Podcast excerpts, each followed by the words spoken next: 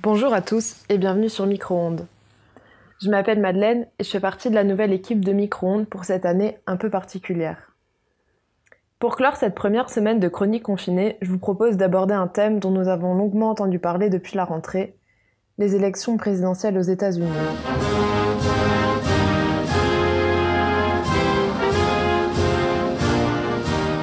Vous l'avez toutes et tous remarqué, le système électoral américain est bien plus complexe que celui que nous connaissons en France. Pour vous resituer, il faut savoir que les Américains élisent leur président au suffrage universel indirect. Les millions de votes des citoyens américains ne sont donc pas exprimés directement pour Donald Trump ou pour son adversaire Joe Biden. Le premier mardi de novembre, les électeurs votent pour choisir dans chaque État leurs grands électeurs. I am asking you tomorrow to go out and vote for your all-time favorite president. Ces grands électeurs, au nombre de 538, constituent ce que l'on appelle le collège électoral. Évidemment, dans chaque État, le nombre de grands électeurs est proportionnel au nombre d'habitants et correspond au nombre d'élus de cet État au Congrès de Washington. Ensuite intervient le système Winner Takes All. Ce système permet aux candidats ayant obtenu la majorité des voix de comptabiliser l'ensemble des grands électeurs. Prenons l'exemple de la Californie où le candidat démocrate Joe Biden a remporté les voix des 55 grands électeurs de cet État, car il a obtenu la majorité des votes des électeurs.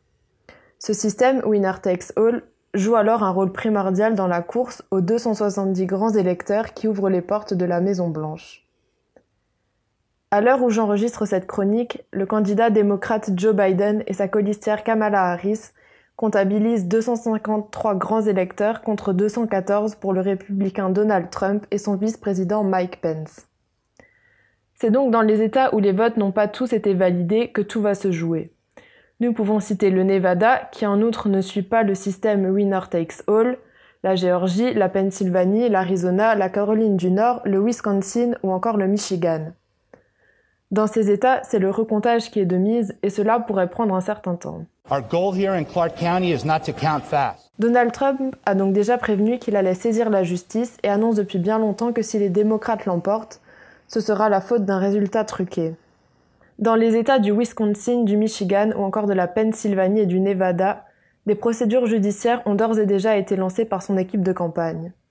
Le président a même demandé au travers d'un tweet d'arrêter le dépouillement dans le comté de Clark au Nevada, là où se trouve la ville de Las Vegas. This is a case where they're trying to steal an election. They're trying to rig an election and we can't let that happen.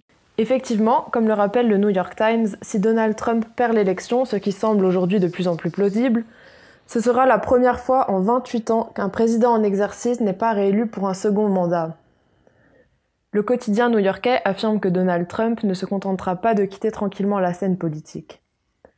Au lendemain du scrutin et en pleine période de pandémie mondiale, des milliers d'Américains se sont retrouvés pour manifester dans les rues et devant les centres électoraux, pour demander l'arrêt des opérations de dépouillement d'un côté ou au contraire pour demander le recompte des voix. Les tensions sont de plus en plus vives lors de cette élection. He was only a good vice president because he understood how to kiss Barack Obama's ass. Et nous allons devoir attendre encore un certain temps avant de connaître le nom du 46e président des États-Unis. Premièrement, car tous les votes par voie postale ne sont pas arrivés, et parce que le recomptage dans certains États risque de prendre un moment. Le 14 décembre, soit le premier lundi qui suit le deuxième mercredi de décembre, ce sera au tour des grands électeurs d'élire directement le président. Le dépouillement qui n'aura lieu, lui, que le 6 janvier au Sénat de Washington. Enfin, le 20 janvier aura lieu l'investiture du nouveau président. Ce laps de temps, dans le cas où il perd l'élection, laisse très exactement 76 jours à Donald Trump pour utiliser son pouvoir comme il l'entend et chercher à se venger de ses ennemis, comme le rappelle le New York Times. If you count the legal votes, I easily win. Les résultats qui vont tomber dans les prochaines heures pour les derniers États seront décisifs pour connaître le nombre de grands électeurs que comptabilisera chacun des candidats. La Géorgie, l'Arizona, le Nevada, la Pennsylvanie et la Caroline du Nord comptent parmi les cinq États clés restants. En Géorgie, il a été annoncé qu'un recomptage des voix était très probable, Effectivement, dans cet État, l'écart entre les deux candidats n'est que de 0,1%. Actuellement, Donald Trump dénonce un scrutin volé et Joe Biden appelle les Américains à se rassembler pour surmonter la colère. I'm not going to answer the question Why because, you answer that because question? the You question a is lot of the question Supreme is the radical question- left. Will you Who shut is up, on, man? Listen, who is on your list, Joe? This Who's is on your so list? right. Gentlemen, This is, I think this we've is ended so this. Unprecedented. J'espère vous retrouver très prochainement en connaissant le nom du nouveau président des États-Unis. À bientôt sur Micro-ondes.